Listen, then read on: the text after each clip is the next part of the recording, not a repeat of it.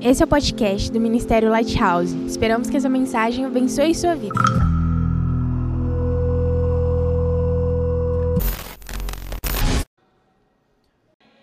Ainda felizes? Glória a Deus.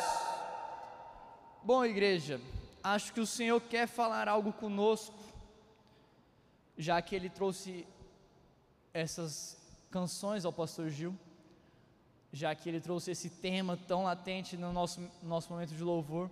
Acho que o Senhor quer falar conosco algo muito sério, que seu coração esteja atento. Bom, igreja, se, se vocês perceberam, eu pelo menos percebi isso na minha vida. Vocês perceberam? De uns tempos para cá, o Senhor tem falado muito comigo, muito, muito, muito, a respeito da sua segunda vinda. E, e cara, isso tem moldado a minha caminhada com Ele desde pelo menos, claro, isso tem que mudar a nossa caminhada sempre, mas isso tem transformado a minha maneira de, de me relacionar com o Senhor, pelo menos desde agosto agosto do ano passado. Uma ministração que me marcou e foi algo que o Senhor falou comigo, e como sempre a gente reforça aqui quando nós estamos ministrando, que quando nós passamos uma mensagem para vocês, o Senhor já bateu na gente antes, o Senhor já ministrou na gente antes, o Senhor já fez aquilo ser verdade na nossa vida antes. E lá por setembro, eu acho, se eu não me engano ainda, inclusive foi o último college, coincidentemente, é, o Senhor me trouxe uma mensagem sobre escravos da esperança, alguém lembra disso? Alguém lembra disso? Escravos da esperança? Amém. Se você não lembra, tem no, tem no podcast. Aí sim, entra no Spotify, Deezer, Google Podcast, Apple Music, estamos em todos os lugares. Inclusive, para quem está ouvindo essa mensagem pelo podcast agora, um salve para você. É, e desde algum tempo o Senhor tem ministrado muito ao meu coração isso. E se você não percebeu isso, se você começar a ver algumas últimas mensagens minhas, normalmente eu caminho no final da mensagem para alguma coisa relacionada a Apocalipse, a segunda volta, a, a, segunda vinda de Jesus, a volta de Jesus. E às vezes a ministração não tem nem muito a ver, às vezes a ministração não tem nada falando disso, mas normalmente no final a ministração deságua lá, ela acaba lá e ela chega nesse lugar da volta de Jesus. E por que isso? Porque a volta de Jesus, ela tem que mudar e transformar a forma como nós vivemos hoje. A esperança que nós temos em que Jesus Cristo voltará, rasgará os céus e descerá sobre nós e transformará tudo que nós conhecemos, ela tem que mudar a forma como nós andamos, nos comportamos, nos movemos hoje. Não é porque nós temos uma esperança futura que nós temos que relacionar ela como algo distante, ou algo longe, ou algo impossível mas essa esperança futura que nós temos tem, tem que transformar o que nós somos hoje, amém? E cara, essa ministração tinha tudo para eu terminar com Apocalipse 21, mas eu quero começar com isso. Eu quero que você abra sua Bíblia comigo em Apocalipse 21. Nós vamos ler os primeiros versos deste capítulo. Apocalipse 21 verso 1. E esse texto é incrível, eu amo ele. E tinha tudo para acabar a ministração com ele. Tinha tudo para ser o último texto que nós leríamos hoje. Mas eu quero ler ele com vocês em primeiro lugar, para que isso mude a forma como a gente entende as coisas, para que isso transforme o nosso entendimento. Apocalipse 21, amém? Acharam aí? Apocalipse 21 está no finalzinho da Bíblia, nas últimas páginas. A minha mesmo não tem mais nada depois, tem algumas Bíblias que tem várias coisas depois, a minha não tem nada, é a penúltima página. Acharam aí, verso 1, diz assim: Então vi novo céu e nova terra, pois o primeiro céu e a primeira terra haviam passado e o mar já não mais existia Vi também a cidade santa, a nova Jerusalém que descia dos céus da parte de Deus, adornada como uma linda noiva para o seu esposo amado. E ouvi uma forte voz que procedia do trono e declarava: Eis que o tabernáculo de Deus agora está entre os homens, com os quais ele habitará, eles serão o seu povo, e o próprio Deus viverá com eles, e será o seu Deus. Irmão, isso aqui tem que mexer com você. Isso aqui tem que mexer com o seu ser, com tudo que você é, com a sua estrutura e com o que você faz hoje. Ei, o verso 3 está dizendo: E o próprio Deus viverá no meio deles. Toda a história da humanidade, nós caminhamos para isso. Esse é o fim da humanidade. E se você não sabia, dá para a gente resumir o plano de Deus em uma frase? É muito difícil, mas se dá para a gente resumir o plano de Deus em uma frase é: Deus deseja habitar no meio do seu povo. Esse é o plano de Deus. E o que seria esse plano de Deus? Você já pensou, por que, que Deus criou a terra? Por que, que Deus criou os homens? Cara, ele estava tranquilão, tranquilo, vivendo ele, Jesus e Espírito Santo, sendo perfeitos entre eles. E por que, que ele foi criar a gente? Que só dá trabalho. Cara, por que, que ele foi criar a gente? Por que, que ele foi arrumar essa dor de cabeça, de arrumar a gente, de criar um ser? Para para quê? Para quê, Deus? Será que você nunca se perguntou isso? Será que isso nunca passou pela sua cabeça? Por que, que Deus resolveu fazer tudo isso? Deixa eu te falar, Deus fez tudo isso porque Ele deseja viver no nosso meio. Deus deseja se mudar para a terra. É isso que está escrito aqui. Deus deseja se mudar para a terra. Até isso acontecer é um longo processo. Um longo processo. Mas Deus deseja morar na terra, no nosso meio. E, irmãos, eu quero falar disso com vocês hoje. Não sobre a volta de Jesus especificamente, não sobre sua segunda vinda, que tem tem que moldar o nosso caráter, a nossa forma de viver, mas sobre a presença de Deus. Sobre a presença do Senhor. Porque para aqueles que entendem que o Senhor quer morar no nosso meio e sabe que isso um dia vai acontecer, isso é certeza.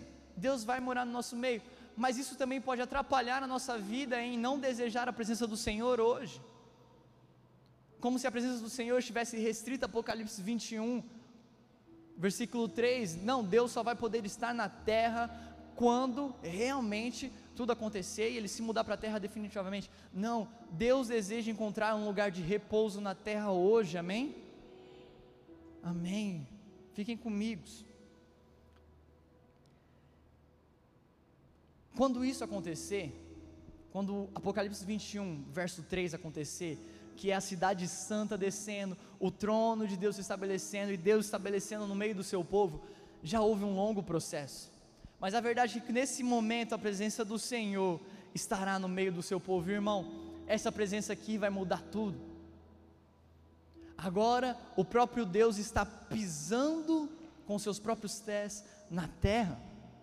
E cara, quando Deus pisar na terra, quando Deus pisar na terra, será o dia mais incrível de todos. Olha o que acontece no versículo 4 e ele lhes enxugará dos olhos toda lágrima, não haverá mais morte, nem pranto, nem lamento, nem dor, porquanto a antiga ordem está encerrada, e aquele que está sentado no trono afirmou: Eis que faço nova todas as coisas, e acrescentou: Escreve isto, pois essas palavras são verdadeiras e absolutamente dignas de confiança.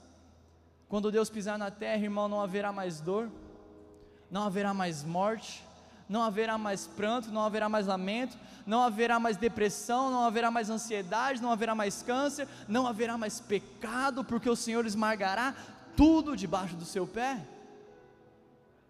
A presença do Senhor estará no nosso meio, porque esse é o desejo do Senhor. Esse é o desejo de Deus, habitar no meio do seu povo. Tudo vai se resumir à presença de Deus.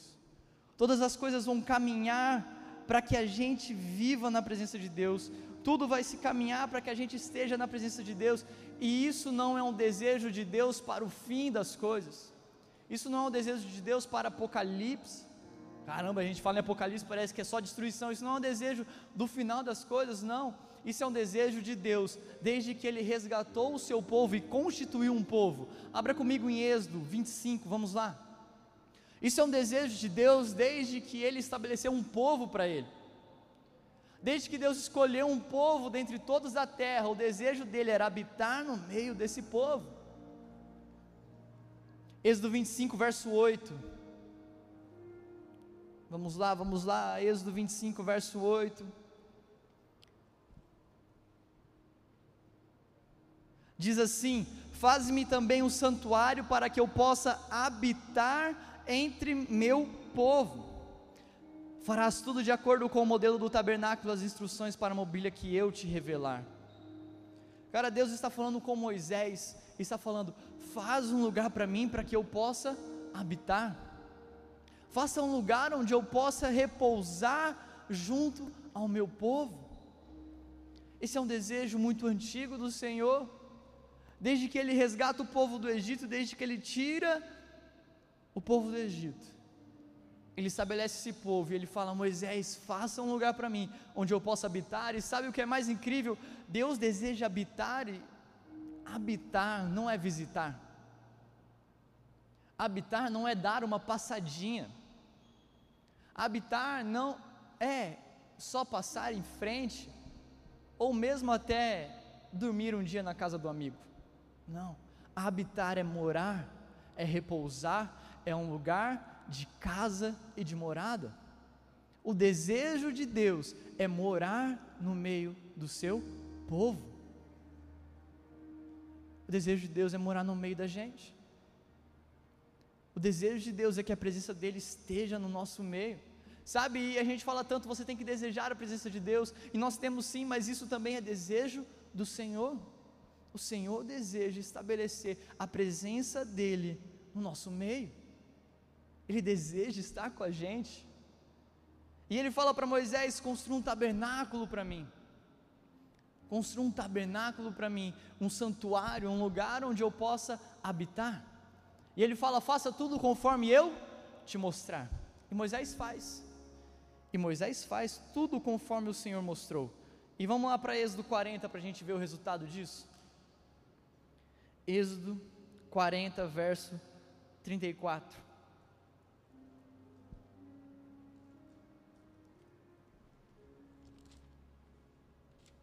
Êxodo 40, verso 34. Na verdade, o 35, ou o 33, no último, na última frase do verso 33 do capítulo 40, diz assim: E assim Moisés concluiu toda a obra.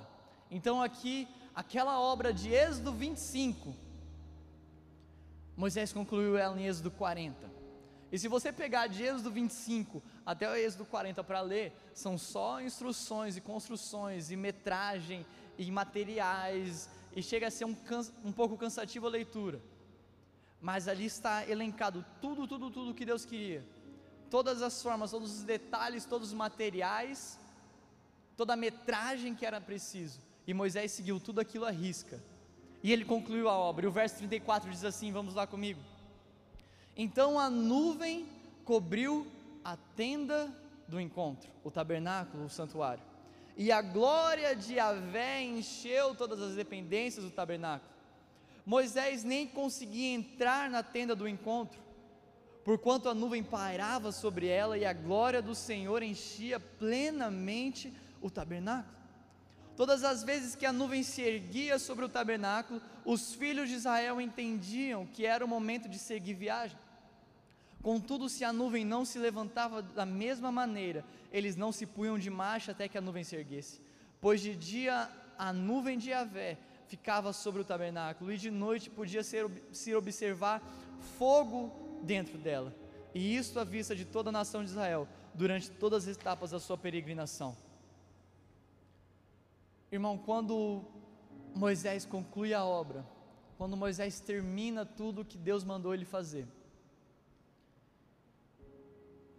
a presença do Senhor desce e se estabelece dentro do santuário que ele planejou a presença já estava sobre eles. Se você ler em Êxodo 13, quando eles saem do Egito, ao que? Uma nuvem, você conhece essa história, amém?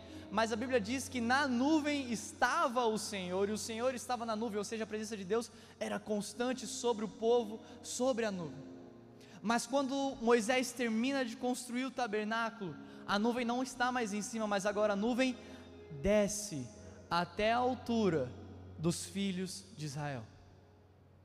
E agora aquela nuvem enche o tabernáculo. A presença de Deus agora é tão grande, ela é tão real, que eles não conseguem entrar na construção que eles mesmos fizeram. Ei, irmão, você consegue ter noção disso? Me desculpa, mas eu não consigo. Eu não consigo ter noção disso ainda. E eu não sei se eu vou conseguir ter noção disso nessa vida ainda. E cara, que louco será essa experiência. Mas a presença de Deus era tão real, tão forte, tão palpável, que era impossível entrar no mesmo lugar em que ela estava. Não tinha como, Moisés não conseguia entrar no tabernáculo. Mas sabe que, além de tudo, essa passagem, além de ser incrível pela glória do Senhor se estabelecendo no meio do povo, a presença do Senhor na nuvem, essa passagem fala muito sobre obediência. Ela fala sobre, sobre obediência antes dela e sobre o resultado da obediência, e fala sobre obediência dentro da presença de Deus. Porque para que a presença de Deus chegasse nesse ponto, foi preciso que Moisés obedecesse ponto a ponto, a ponto, a ponto do que Deus desejava para o tabernáculo dele. Moisés não podia olhar e falar assim: não, Deus, eu acho que essa cor aqui não vai ficar legal na cortina. Não, Deus, eu acho que esse tamanho está um pouco exagerado, dá para fazer um pouquinho menor. Moisés, não havia espaço para que Moisés colocasse as vontades dele na vontade de Deus. Não havia espaço para que Moisés mudasse as coisas, porque Moisés era um cara inteligente, muito sábio, e ele sabia fazer as coisas melhor do que Deus. Não. Moisés se submeteu a uma obediência radical daquela voz que vinha da nuvem. E quando Moisés obedeceu radicalmente a tudo que Deus queria e estabeleceu um lugar para Deus habitar, então Deus habitou sobre o povo. E quando Deus habita com a sua nuvem, há um novo momento de obediência. Se a nuvem estivesse naquele lugar, então o povo ficava acampado naquele lugar. Agora, se a nuvem se movesse, se a nuvem levantasse, todo Israel levantava marcha. Todo Israel levantava e seguia em direção à nuvem e para onde Deus estava indo e para onde Deus queria. Então, há duas coisas, irmãos, relacionadas à presença.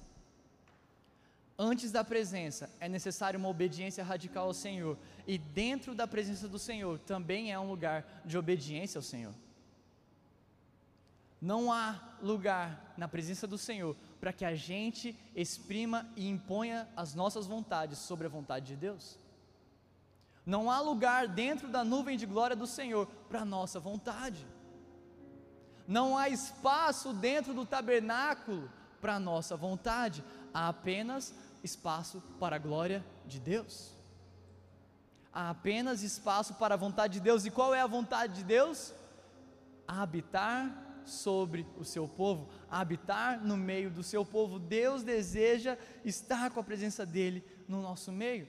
Então, um lugar da presença não é apenas um lugar de quebrantamento, é sim, amém? É um lugar onde nosso coração de pedra é transformado por um coração de carne e o Senhor quebranta os nossos olhos e ele se aproxima de nós. O lugar da presença não é um só lugar onde nós temos uma unção fresca, um toque novo do Senhor, um renovo. É também. O lugar da presença é onde nós nos renovamos e seguimos com o Senhor. Mas não é só isso. O lugar da presença não é um só lugar de unção e de uau, estou curtindo. Não. O lugar da presença não é só isso, mas é isso também. Mas o lugar da presença é um lugar de obediência. Vocês estão comigo ainda? Estão felizes? O lugar da presença é um lugar de obediência. Para nós chegarmos nesse lugar, é necessário um lugar de obediência. E quando nós estamos nesse lugar da presença, também é necessário uma obediência ao Senhor. Também é necessário uma obediência ao Senhor. E para que cheguemos naquele ponto de Apocalipse 21, verso 3, quando todas as coisas se farão novas e o trono do Senhor estiver estabelecido no nosso meio e ele tabernaculará entre nós, também é necessário um lugar de obediência. É por isso que o Senhor está falando: vigie, vigie, vigie, porque Jesus pode voltar agora? Não, irmãos, Jesus não vai voltar agora, amém? Jesus não vai voltar amanhã, amém? Ah, você não pode falar isso, Gui. Cara, tem muita coisa para acontecer ainda, muita coisa para acontecer ainda.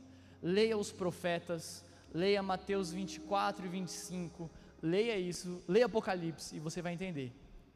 Jesus não vai voltar a qualquer momento. Amém? Nós não sabemos quando. Não sabemos. Mas ele não volta a qualquer momento.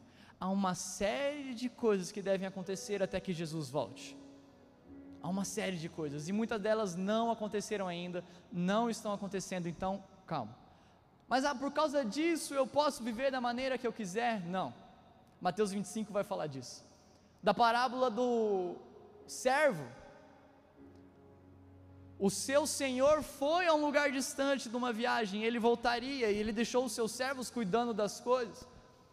Os servos cuidaram, os servos bons cuidaram das coisas do seu senhor, mas um dos servos falou assim: Ah, o meu senhor vai demorar para voltar. Então ele se entregou à farra, ele se entregou, largou mão do seu serviço, e de repente ele foi pego de surpresa pela volta do seu senhor. Irmãos, nós não seremos pegos de surpresa pela volta do Senhor se nós estivermos atentos e continuando na presença dEle num lugar de obediência. Mas se nós saímos do lugar de obediência, que é o lugar da Sua presença, então sim poderemos ser pegos, não porque Ele vai voltar a qualquer momento, mas porque nós estaremos adormecidos espiritualmente. Então nós precisamos vigiar, e vigiar porque Jesus volta a qualquer momento? Não, precisamos vigiar em manter o nosso fogo aceso, em manter a nossa obediência ao Senhor, em manter o nosso desejo pela presença dEle. Então, sim, a presença dele vai se estabelecer lá na frente, mas ele também tem o desejo de estabelecer a sua presença hoje. Ele também tem um desejo de estabelecer a sua presença agora. E nós precisamos entender em qual momento da história nós estamos. Porque nós não podemos viver sem entender qual é o momento em que nós estamos. Porque nós podemos olhar e falar assim, cara, Êxodo 40, Deus desceu com a sua nuvem dentro do tabernáculo e aquilo era incrível. E você pode pensar no seu coração, pô, como eu queria estar lá. Ou então você olha e fala assim: pô, como eu queria estar quando Jesus estava vivo em carne e osso nessa terra, e eu queria estar nesse, nesse momento, eu queria estar próximo dele, eu ia dar um jeito de achar ele, eu, eu seria discípulo dele. E às vezes a gente lê essas passagens, e pelos acontecimentos tão incríveis que aconteceram, nós desejamos, eu não sei você, eu posso, se alguém me pergunta, eu levanto a mão para todo momento. Eu queria estar lá quando a nuvem desceu, eu queria estar lá quando Jesus curou alguém, eu queria estar lá quando Jesus ressuscitou, eu queria ver Jesus subindo, eu queria estar lá encostando em Jesus quando era possível. Mas Jesus fala para a gente que o momento que nós vivemos é muito melhor. O problema é que a gente não entende. Na festa dos tabernáculos, isso parece só coincidência, mas com certeza não é. Porque nós estamos falando de um tabernáculo estabelecido para a morada do Senhor. E na festa dos tabernáculos, enquanto Jesus estava na terra durante o seu ministério, no último dia da festa, o que, que ele faz? Eu já falei disso aqui com vocês. No último dia da festa, uma das festas mais importantes de Israel, ele se põe de pé no meio de todo mundo. Algumas versões dizem que ele pranteava, que ele tinha lágrimas nos olhos. Outras vão dizer que ele clamou e ele disse: Aqueles que têm sede, venham e bebam da água da vida. E aí eu falo, cara, eu queria beber da água da vida. Se eu tivesse na festa dos tabernáculos, eu saía correndo, empurrava todo mundo que estivesse na minha frente e falava: sai, que eu quero beber da água da vida. Mas é muito legal ler o próximo versículo que explica o que é a água da vida. Isso está em João 7, 37, 38 e 39. E no 39, o apóstolo João explica para a gente. Quando Jesus falou de água viva, entre aspas, João colocou estava se referindo ao Espírito, que seria dado mais tarde a todos que nele crescem. Naquela ocasião, o Espírito ainda não tinha, não tinha sido dado, pois Jesus ainda não havia sido glorificado. Quando Jesus se pôs de pé e gritou: Aqueles que têm sede, venham e bebam da água da vida, ainda não era possível beber da água da vida. Mas ele estava falando que daqui uns dias uma promessa feita por ele seria cumprida e o Espírito seria derramado a todos aqueles que nele crescem. Irmãos, nós estamos nesse momento. Nós estamos no momento que é possível beber das águas da vida, amém? Nós estamos no momento em que é possível fluir rios de águas vivas no nosso interior, porque não mais há uma nuvem sobre o tabernáculo, mas a nuvem está dentro de nós. Não há mais uma nuvem no deserto, não há mais uma nuvem estabelecida num, num tabernáculo construído, mas a nuvem agora está dentro de nós. Nós estamos no melhor momento, nós estamos no melhor momento para a presença de Deus, Ele decidiu morar dentro de nós. E cara, sabe que é louco? Nós sabemos que Deus escolheu a gente como sua morada. Nós sabemos disso. Se você não sabe, você está sabendo agora. Deus te escolheu como a, sua, como a morada dele. Deus te escolheu como morada do Espírito. Normalmente você vai achar vários e vários e vários versículos afirmando isso, porque isso é verdade. Mas também há uma verdade estampada em Efésios 2, 21 e 22, e diz assim: olha o que o apóstolo Paulo fala: nele somos firmemente unidos, constituído um templo santo para o Senhor. Olha isso agora. Por meio dele, vocês também estão sendo edificados como parte dessa habitação, onde Deus vive por seu Espírito. Então, você é o templo do Senhor, mas você também está sendo construído para ser o templo do Senhor. Então, quer dizer que há duas verdades? Não, meu irmão. Você já é o templo do Senhor, mas você também está sendo construído para ser o templo do Senhor. Assim como você já é salvo, está sendo salvo e será salvo. Assim como você já é santo, está sendo santificado e será santificado. Você é o templo do Senhor, mas também está sendo construído, edificado, trabalhado para ser o templo do Senhor. Há um processo até nós chegarmos nesse lugar. Lembra de Apocalipse 21? É possível Deus estabelecer o seu trono hoje? na terra? Não é possível. Há um processo até aquele momento. Há um processo de juízo sobre a terra antes disso. Há um processo em que Jesus vai voltar e ele vai guerrear contra o anticristo e ele vai estabelecer a vitória. E então Jesus estabelece o seu reino milenar. E durante mil anos, Jesus, junto com a gente, essa parte é legal demais, e Jesus, junto com os santos, ele começa a tratar a terra, ele começa a modificar a terra, e, e todas as coisas vão ser passadas e tudo será novo. E então, quando nós chegarmos nesse momento, em que a terra foi limpa do pecado, toda a criação foi constituída novamente, tudo foi refeito, não porque ela deu errado, mas para ser liberta do pecado, então Deus poderá estabelecer a sua presença sobre a terra, e assim é conosco. É possível o Senhor estar dentro de você hoje? É sim. Mas também há um processo até que nós nos tornemos templo do Senhor efetivamente. Há um processo e nós precisamos abraçar esse processo. Nós precisamos entrar de cabeça nessa jornada de sermos o lugar da presença de Deus. Nós precisamos entrar com vontade de sermos o lugar onde o Senhor vai repousar a Sua presença. Ei, irmãos, lembra? O Senhor não quer um lugar para Ele visitar, o Senhor quer um lugar para Ele habitar, o Senhor quer um lugar para Ele repousar constantemente. O Senhor deseja encontrar um lugar onde Ele possa habitar todos os dias. Irmão, eu quero ser esse lugar. Eu quero ser o lugar da habitação de Deus. Eu quero ser um lugar onde Ele repousa.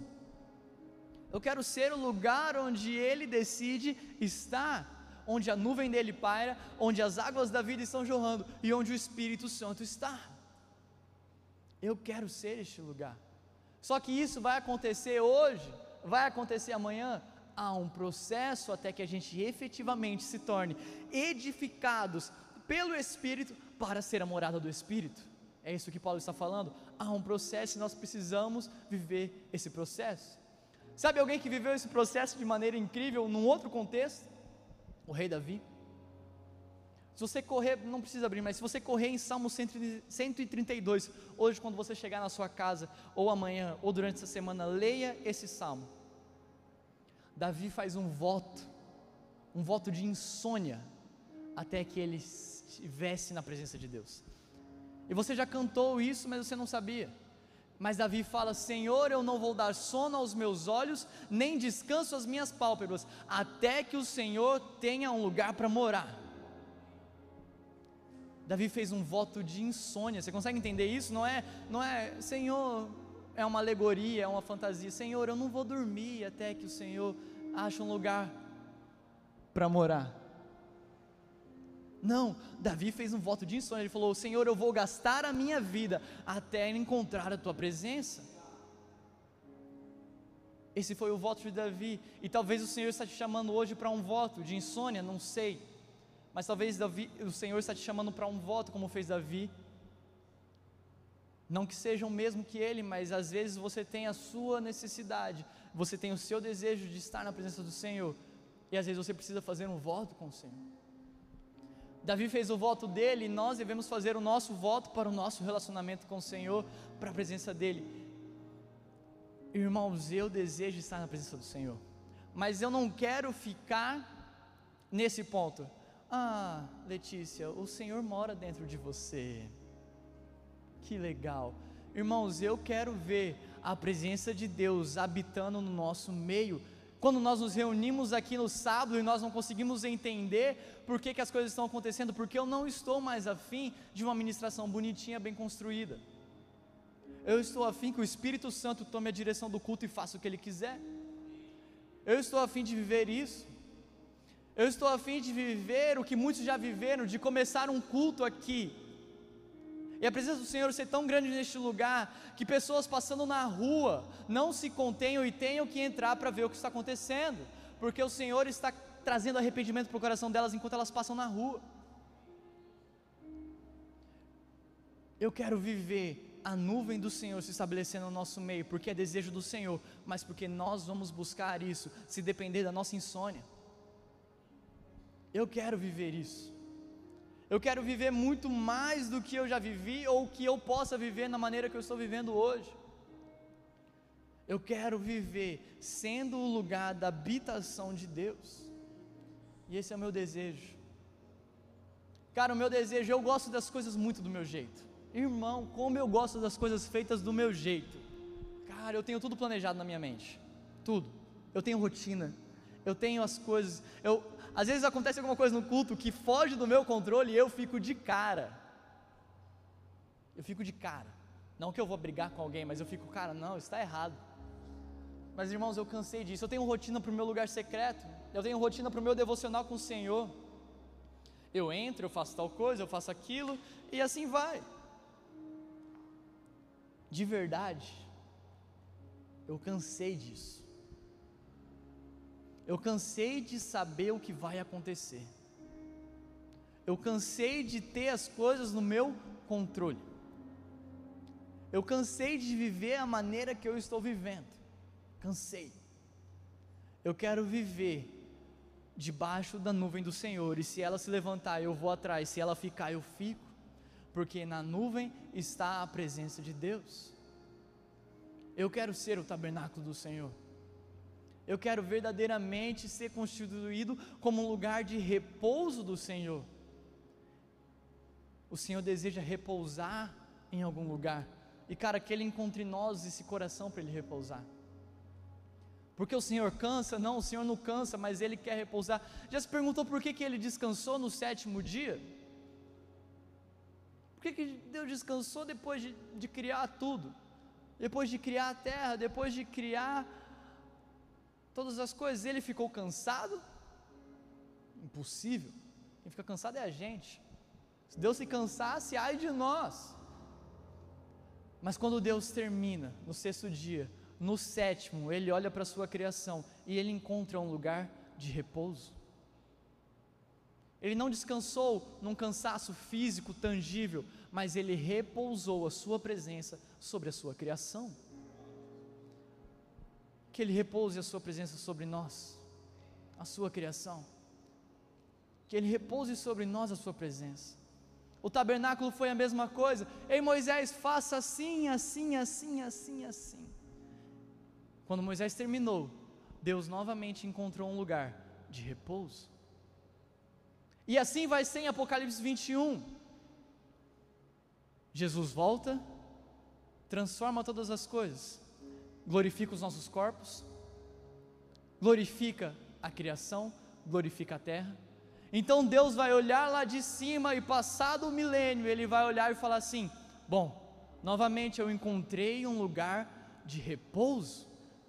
E então o céu se rasga e a gente vê a cidade santa descendo dos céus, a nova Jerusalém. E nesse lugar, como eu disse, não há choro, não há lágrima, não há tristeza. Irmãos, nós não precisamos nem do sol na nova Jerusalém, porque o sol da justiça está brilhando e não há mais trevas, porque o sol, Jesus, brilha na face de Jesus. O lugar de repouso para o Senhor. Um lugar de repouso, sem que a gente tenha uma ministração bem construidinha, com os versículos legais, com os versículos que a gente lê, sem que a gente tenha um bom repertório musical, sem que a gente tenha os melhores músicos. Não é isso que eu quero. Não é isso que nós queremos. Nós não precisamos ter o melhor altar, nós não precisamos ter o melhor púlpito, nós não precisamos ter os melhores acondicionados que deixam a gente com frio. Nós não precisamos de nada disso.